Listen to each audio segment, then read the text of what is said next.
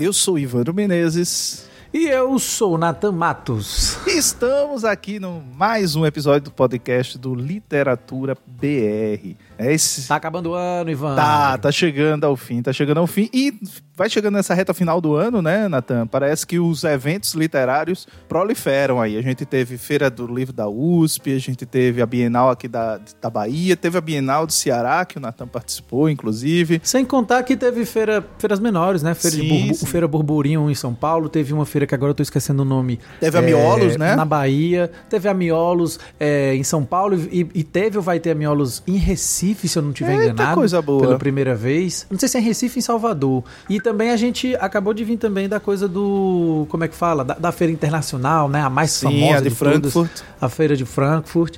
Então, eu tava até lendo o e-mail, Ivandro, coincidentemente agora pela manhã, que só em Frankfurt, né, a gente teve 21 editoras presentes esse ano e foram mais de 170 é, negócios fechados, né, né, novos contatos comerciais foram realizados e quase um milhão de dólares em novos negócios. Eu leio essas né, coisas. cara? Você sabe que a gente fica falando em número, né? Número não representa nada, mas eu fico feliz porque entre essas 21 editoras existem editoras menores, principalmente editoras voltadas para um outro público, que é o de livro ilustrado. Sim. Mas no todo a gente teve editoras comerciais lá também, como a Rua do Sabão, a, a Todavia, entre outras outras Teve a lá. Dublinense. Entre outras outras lá. Dublinense também esteve presente. A Dublinense esteve presente, sim, sim, sim. É porque eu acho que eu tô focando mais nas que nas que estiveram por meio do Brazilian Publishers. foi? Ah, sim. que sim. é a Eu empresa acho, que acho que a um Dublinense, dessa- a Dublinense pela primeira vez esteve na outra, né? Porque eles tinham aquela Qual? tem, tem uma parece ter uma distinção, né, na feira que são as novas editoras Ah, e é, tem as, as maiores. Eu acho que a Dublinense pela primeira vez foi nesse do- dos maiores, É, né? do- isso, exatamente, dessa parte assim de direitos autorais. Isso, exatamente. Tem esses, esses dois segmentos lá, perfeito. Eu acho, bem eu lembrado, acho que Ivan. quem entrou, inclusive, nesse. que Tem, tem um programa de São Paulo super interessante. Demais estados seria bom também adotar, né? Claro. É, que a banca Tatuí foi é, exatamente nesse programa da, do estado de São Paulo. Eu vi uma entrevista com eles, eu acho que foram que selecionados eu vi também. Eu até me lembro que quando saiu essa notícia eu fiquei, pô, já pensou se a gente tivesse todas as capitais, algumas capitais envolvidas ali, os setores de cultura, né? É, e o de educação junto ali com as editoras, né? Dos seus estados, as principais editoras, digamos assim, editoriais independentes da, da- da- do mercado e conseguir fazer com que esses profissionais, em, em entre aspas aí, se internacionalizassem pelo menos para o que é considerada a maior feira do livro do mundo, né? Mas devagar a gente vai, devagar a Vai, gente é vai. porque, porque eu acho que os nisso. estados ainda têm uma perspectiva de que cultura não dá dinheiro, né? Eu acho talvez um pouco embasado por aquela falácia de que o brasileiro não lê, que é um, é um país que não é um país eu acho que, eu ou acho coisa que do tipo, né? eu não sei se o estado, porque quando você fala o estado, eu acho um pouco complicado, porque se a gente falar com as pessoas que trabalham na Secretaria de Educação, na Secretaria de Cultura, principalmente da Secretaria de Cultura, elas, seja do município, seja aí do estado, elas vão dizer que cultura dá dinheiro sim, principalmente, eu estava conversando isso agora na Bienal do Livro do Ceará com a Tassiana Oliveira, editora da revista Mirada lá de Recife, fiquem aí à vontade para visitar miradajanela.com, se eu não estiver enganado. É uma revista que é voltada não apenas para a literatura, mas para as artes também. E a, e a gente comentando, ela falou isso, Natan, velho, que o pessoal às vezes não se toca, né? O taxista, por exemplo, eu peguei um taxista que ele veio falando, evidentemente, né, mal aí do Lula e falando do, do Bolsonaro, questão da lei Rouanet, e eu fui explicar para ele, né? E ela me disse que tinha pós lá sobre justamente é, economia criativa e todas essas coisas e foi falar, tentar falar um pouco dessa questão das leis no sentido que ele entendesse. E, e ela disse assim: Você sabia que se você é contra a lei Rouanet, você é contra o seu bolso? E ela foi explicar. Porque olha só, o teatro, sei lá, um exemplo: o teatro de Recife está fechado. Você deixa de fazer várias viagens quando tem, quando tem final de semana, sexta, sábado, domingo, porque não tem peça acontecendo, porque não tem evento acontecendo. Não é só você de, que deixa de ganhar. É o rapaz que vende cerveja, é a mulher que vende água, Exato. é o cara que faz o churrasquinho na ponta da praça que tá do outro lado da rua do teatro. Então, É o você Uber, é o para... taxista que vai levar o cara depois. tá Exato, noite. Você para de fazer com que o dinheiro gire, principalmente dentro das classes que são mais marginalizadas dentro da sociedade, né? No sentido marginalizadas no sentido econômico da assim, Sim, marginalizado sim, no claro. sentido econômico Entendi, da entendi. palavra e tal. Então, a assim, margem. aí o é, a margem. E aí o cara começou, aí o cara começou a fazer pergunta pra ela, ela foi explicando tudo mais. Ela ficou feliz porque acha que ele ficou pelo menos pensando sobre isso, né? Então assim, cultura dá dinheiro demais, velho. Principalmente indiretamente, né? Sim. Mas é porque as pessoas não conhecem. é, você aí que é um, um, um homem da lei, digamos assim, você sabe melhor. sabe melhor que ninguém que. É, homem da lei fica parecendo que você é policial, né, Ivan? Não, mas não é, né? Não, você se. Você se é, é porque Ivan é formado em advocacia, gente. É professor, né? Mas assim. É, tu ai. entendeu, né, velho? não Assim, as entendi a que eu gente sou não conhece a lei do direito. nosso país, né? A gente usa elas de maneira equivocada, enfim. Sim, Mas é eu, isso. eu ouso dizer que nem o pessoal que, que é da área do direito é, conhece as leis do nosso país. É, não tem como, né? Você se especializa num nicho ali e ainda assim você fica com dúvidas. Provavelmente Tem, é muita tem. coisa. Claro que, claro que você tem. Porque você, enfim, você vai trabalhar muito em uma certa área, né? Agora, não sei, cara, às vezes uma certa ignorância não se justifica nunca. Até porque, por exemplo, a ideia de cultura é uma ideia que está presente na Constituição brasileira, né? Então tá lá o direito de Sim, acesso à sim. cultura como direito fundamental, inclusive. Provavelmente vai ter gente que tá ouvindo isso e que nem sabia. Pois é, é o que a gente chama de direitos sociais. E vai estar envolvido em educação, cultura, lazer, esporte, toda, toda, todas essas coisas que a gente acha que são supérfluas, na verdade elas são direitos fundamentais, porque elas compõem e elas, Aham. de uma certa forma, integram a dimensão daquilo que, que a gente chama de dignidade da pessoa humana, ou que promove, de alguma forma, uma vida digna às pessoas, né? Então você tem muito Pois é. essa, essa perspectiva. Mas aí falando, voltando um pouco pro tema inicial, né? Sim, claro. Do- essa coisa das feiras, antes de falar. Você, você teve em algumas, não foi, Natan? Tive em duas até agora, né, bicho? Assim, fazia tempo que eu não. Mas antes de falar disso, eu, eu só queria. Toca um, toca um jinglezinho aí por trás aí.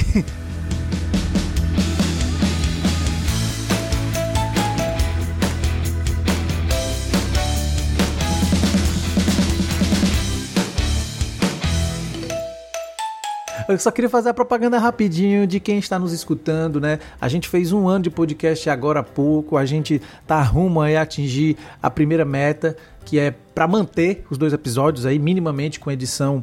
Enfim, uma boa edição como a gente tem feito. A gente está devendo algumas edições ao nosso querido, quem é, como é que chama a pessoa que faz a edição? O editor. Ivandro, o editor, né? O editor de áudio, que no caso é o próprio Ivandro, mas precisa receber. Então, catarse.com barra literatura BR, vão lá, apoiem a gente, porque vocês têm gostado muito dos nossos podcasts, a gente também, a gente se diverte muito, e em 2023 a gente já tem aqui uma lista de coisas que vai vir, projetos que vão estar agregados e vocês com certeza vão gostar. A partir de 7 reais você já nos apoia.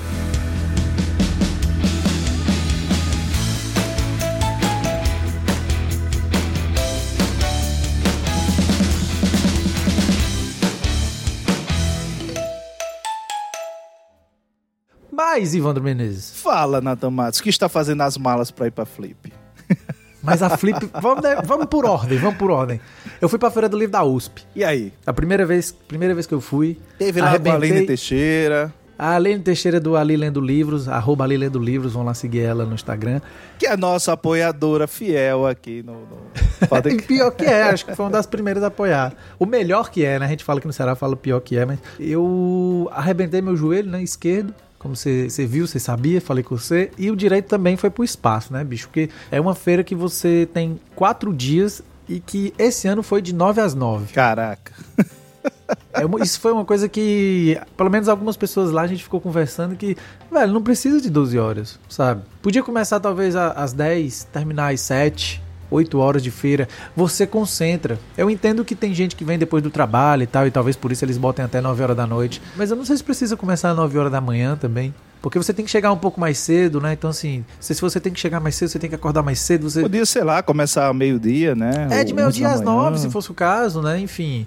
Eu, acho, eu achei muito cansativo, muito cansativo, e principalmente a gente que. A Moinhos, né? Fui com a Moinhos, editora pequena muitas vezes. É só você e Deus, no caso, não era só isso, a Aline estava ali ao meu lado. Mas foi muito cansativo, porque felizmente não tem tempo de sentar. E também não dá para ficar sentado, porque aí você fica sentado ninguém para para conversar. E o melhor da feira, evidentemente, foi encontrar os leitores e as leitoras da Moinhos, pessoas que só comentavam né, nas redes sociais, pessoas que mandavam, às vezes davam feedback pelo por e-mail ou pelo, pelo direct e algumas outras pessoas que a gente acaba conhecendo mesmo, por exemplo, o Danilo Kalashnikov foi uma das primeiras pessoas que tem um Instagram também e é, acompanha Munhoz há um bom tempo, só conhecia ele online. Ele foi lá bater um papo comigo, lá já conhecia a Silvia, né, e o Inclusive soltou uma, uma bela resenha do livro, do romance aí do, do Michel de Oliveira. Foi agora essa semana, né, Exatamente. Dos meus dedos sentem falta do teu cheiro. E assim, eu fiquei muito feliz porque por alguns motivos.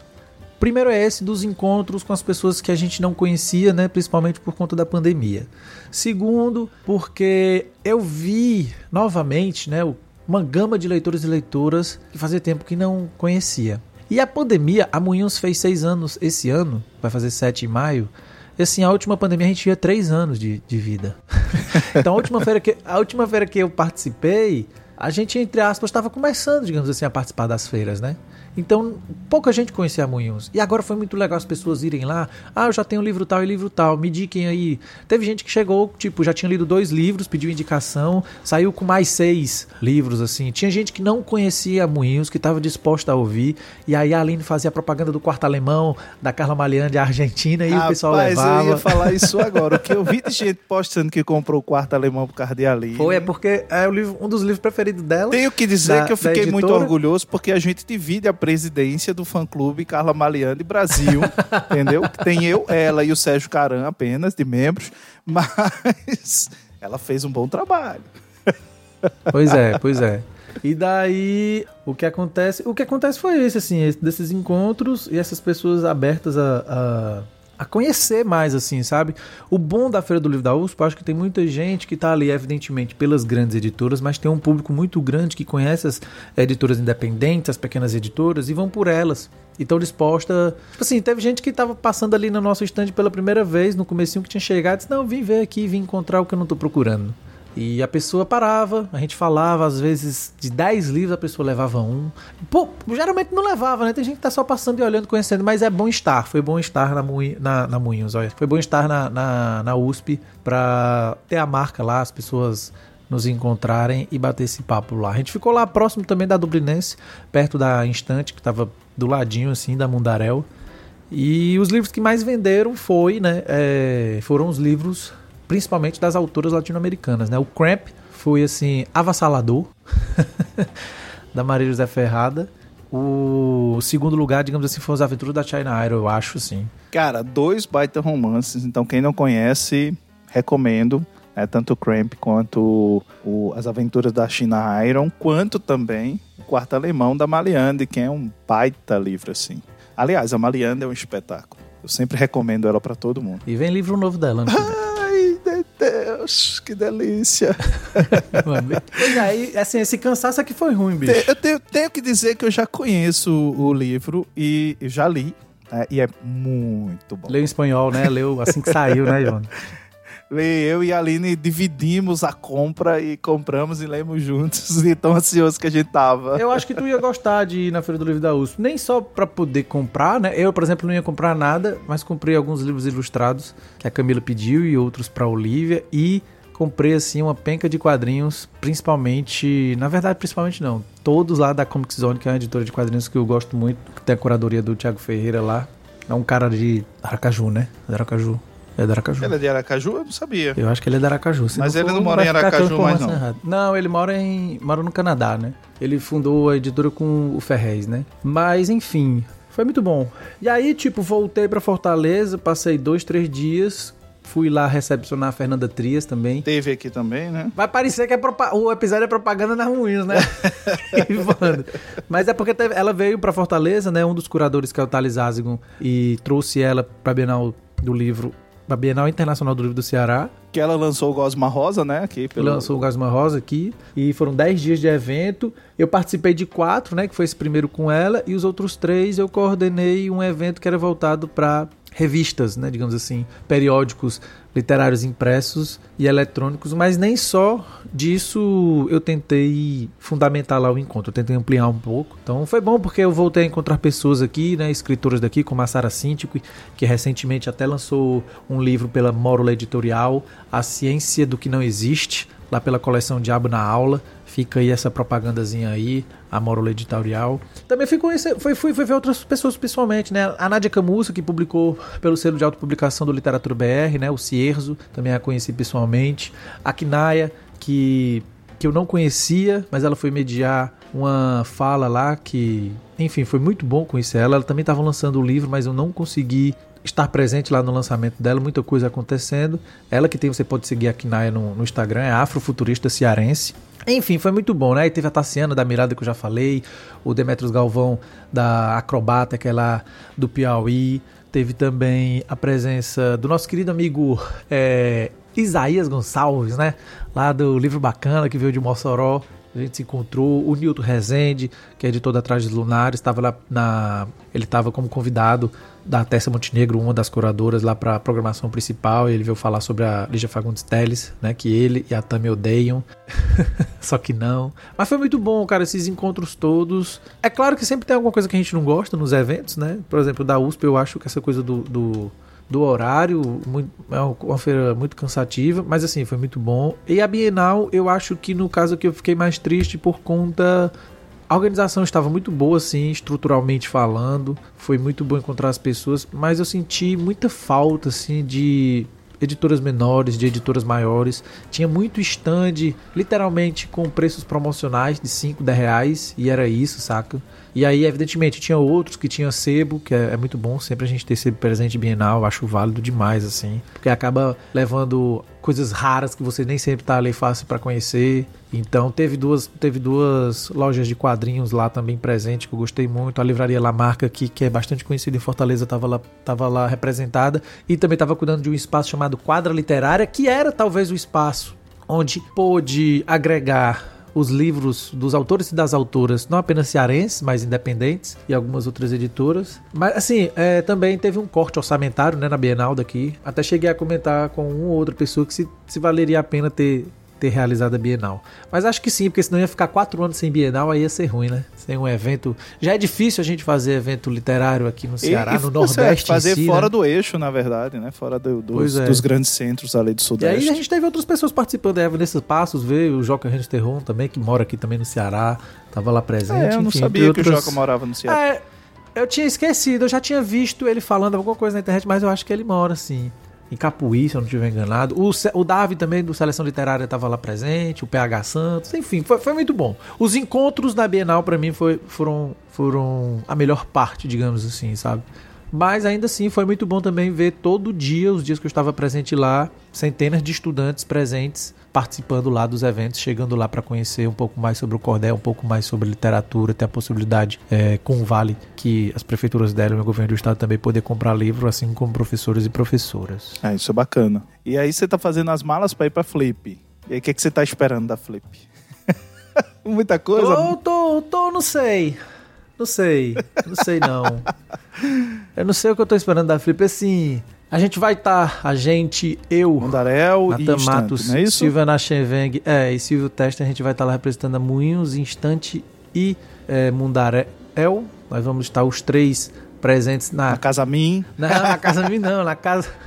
Esse nome aí foi pro espaço, era apenas uma brincadeira. Casa Prosa, né? O Prosa aí com três Os aí pra fazer essa identificação com as três editoras. A gente vai lá está lá dia, dia 23 a 27 de novembro e vai ser lá na Rua Marechal Santos Dias, número 27. Já guarda aí, Rua Marechal Santos Dias, número 27, lá no Centro Histórico. A gente vai estar pertinho da casa da estante virtual. É, mas vai ser legal, assim, as três editoras a gente, nós três a gente sempre conversa muito sobre o mercado, né, e a vida.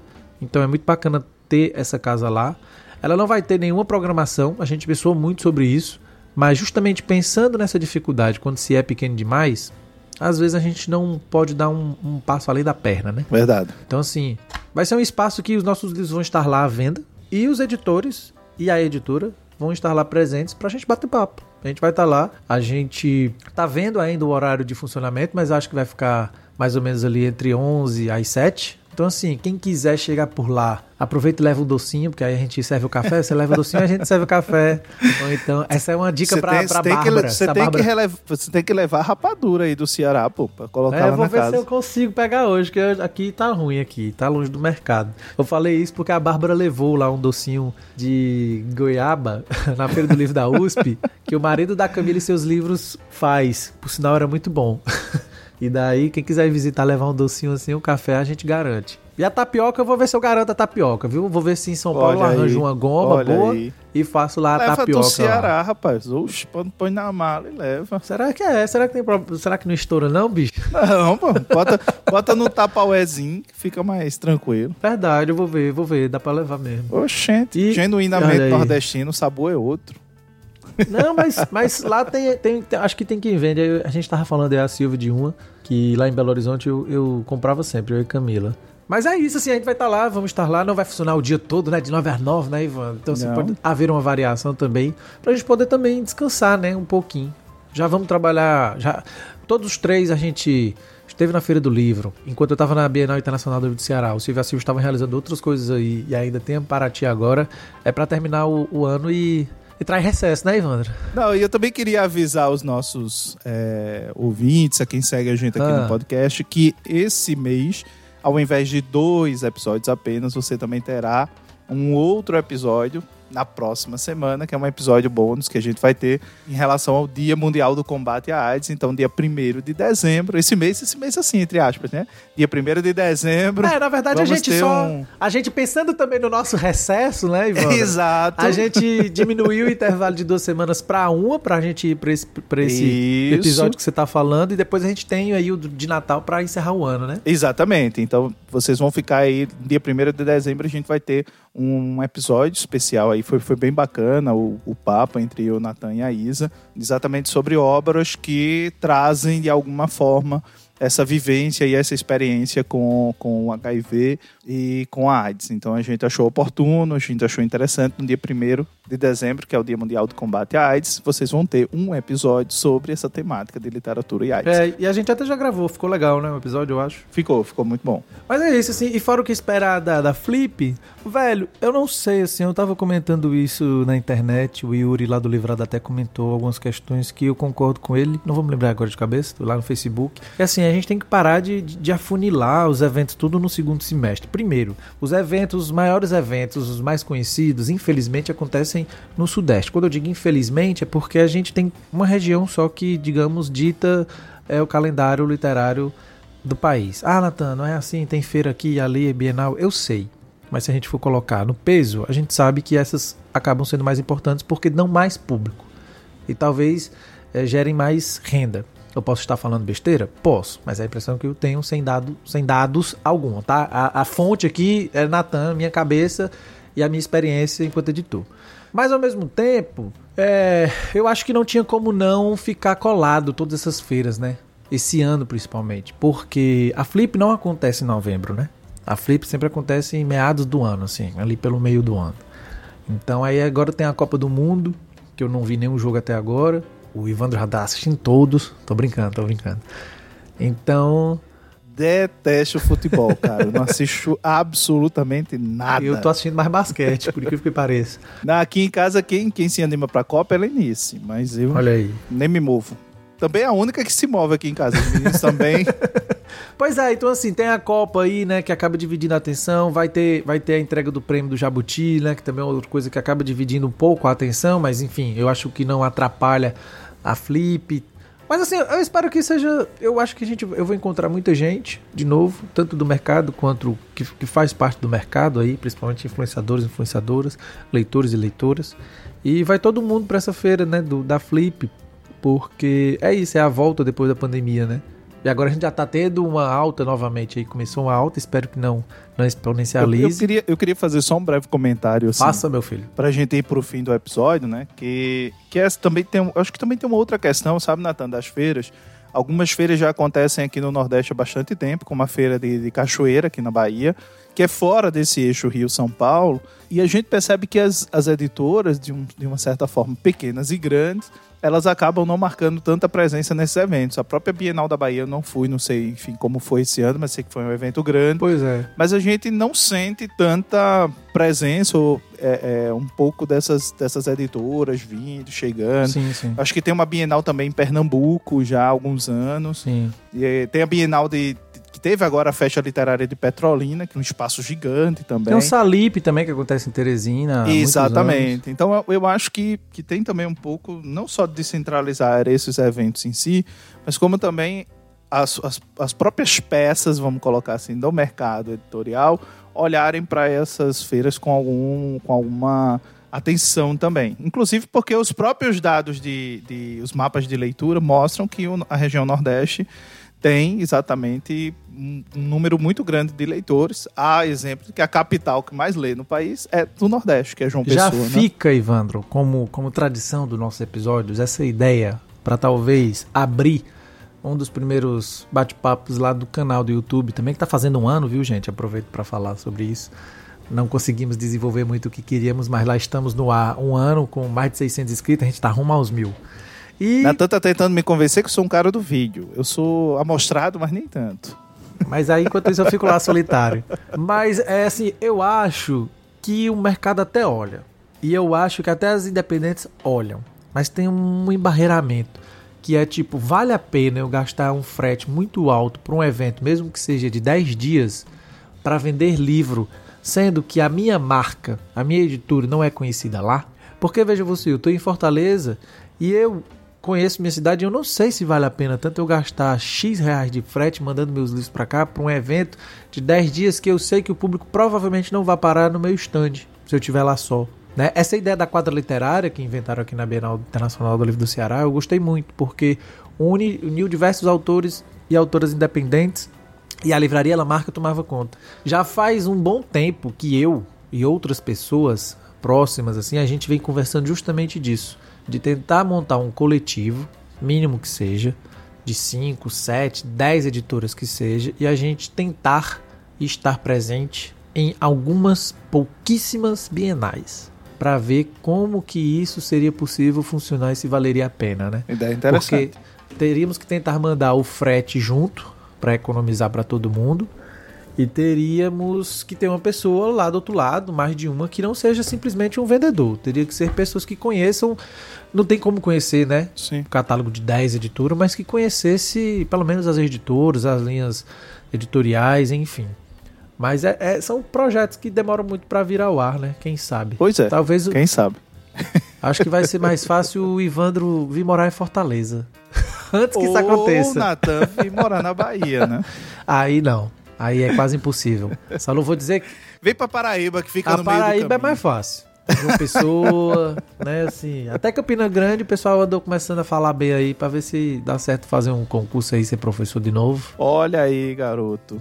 Faço, faça essa fé. É, e, e, assim, só tenho vários amigos que, que sempre foram à Bahia e continuam indo, sempre falam muito bem de lá, mas não tenho vontade de morar na Bahia, não tem um. Eu fui, eu fui morar em São Paulo, não tinha vontade nenhuma, né? É, eu também não, mas eu, eu passei no concurso aqui, então a gente.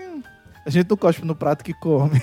Não, não, não, não, não, não. Mas assim, só pra ficar claro, eu não moraria lá nada por conta da Bahia nem nada. Pelo contrário, é assim, uma coisa minha, só minha. Tipo, eu acho que eu só moraria aqui mesmo. Na Paraíba, porque eu conheço, né? Assim, eu conheço uma pessoa só. E, e talvez, talvez, talvez. É, hoje em dia eu também falo assim, muito né? isso, que eu só sairia daqui se fosse para ir para Paraíba, entendeu? Até que apareça algum concurso que me seduza mais é. e eu vá. Mas enfim, a gente, a gente, na verdade, a gente já podia começar era se organizar para estar tanto na Bahia, quanto no Pernambuco, quanto nos, nesses, nesses eventos aí que são os maiores aí de cada estado, a gente tentar ir nos próximos anos aí com literatura BR. Quer dizer, nos próximos anos se a gente tiver online, né? Que a gente pre precisamos de apoio, precisamos de apoio.